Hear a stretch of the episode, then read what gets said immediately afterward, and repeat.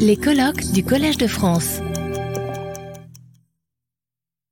So, good morning, everyone. I'm very happy uh, to welcome you here in Collège de France.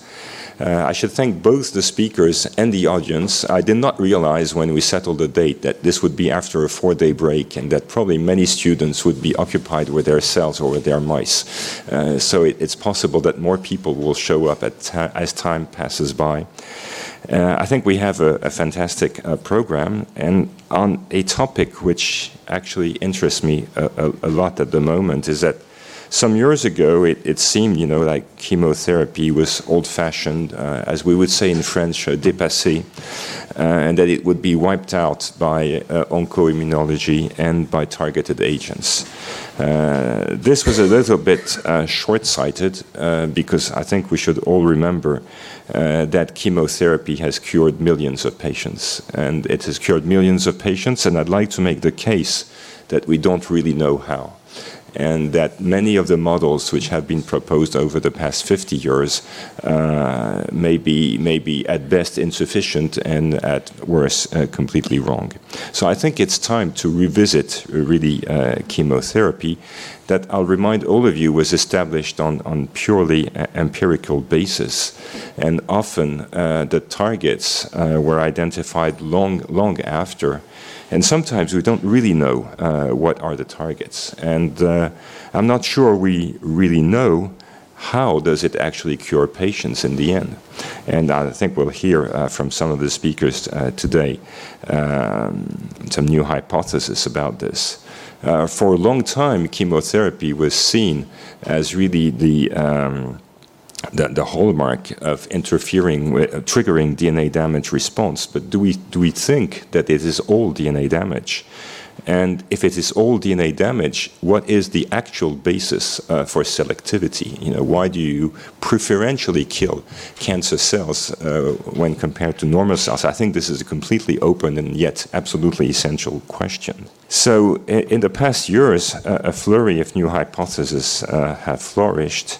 Uh, we've had uh, new targets uh, through screens of synthetic lethality, and we'll hear about that. We have had new concepts saying that possibly mitochondria are essential, not so much as a relay for cell death, but maybe as an actual target for the drugs. Uh, maybe translation is also important. Maybe it's not only uh, breaking the DNA, but also interfering with ribosomal function. Uh, maybe oxidative stress also is essential. And I think there's also lots of stories going on around this. Uh, we'll hear about also new stress responses, such as post-translational modifications, uh, such as uh, SUMOylation from Guillaume, and there's quite good evidence that indeed SUMOylation plays an important role in, in, cancer response to therapy. And finally, at the cell biology level, uh, for at least 30 years, we thought that apoptosis would be anyth- everything.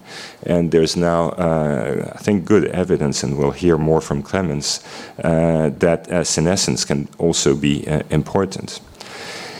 Finally, microbiome is obviously a very important modulator as well uh, of response to these drugs, and we'll hear from Philippe some of the uh, updates uh, on this.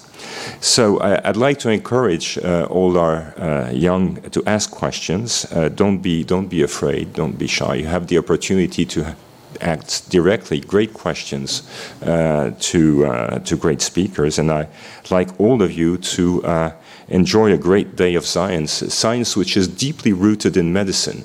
And I think that one of the aims, at least that we're pursuing in Saint Louis Hospital, is to try to explore directly in patients what is actually really going on during chemotherapy.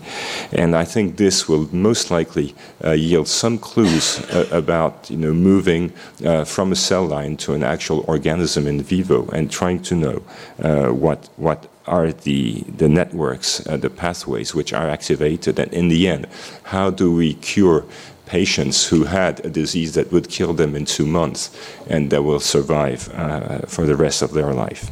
So I'd like to renew uh, my, thanks to all of you, uh, and uh, maybe we should leave the floor to René now. So René Bernards from the Netherlands Cancer Institute in Amsterdam, with broad title "New Approaches to Cancer Therapy." And so, René, the floor is yours. Retrouvez tous les contenus du Collège de France sur www.college-de-france.fr.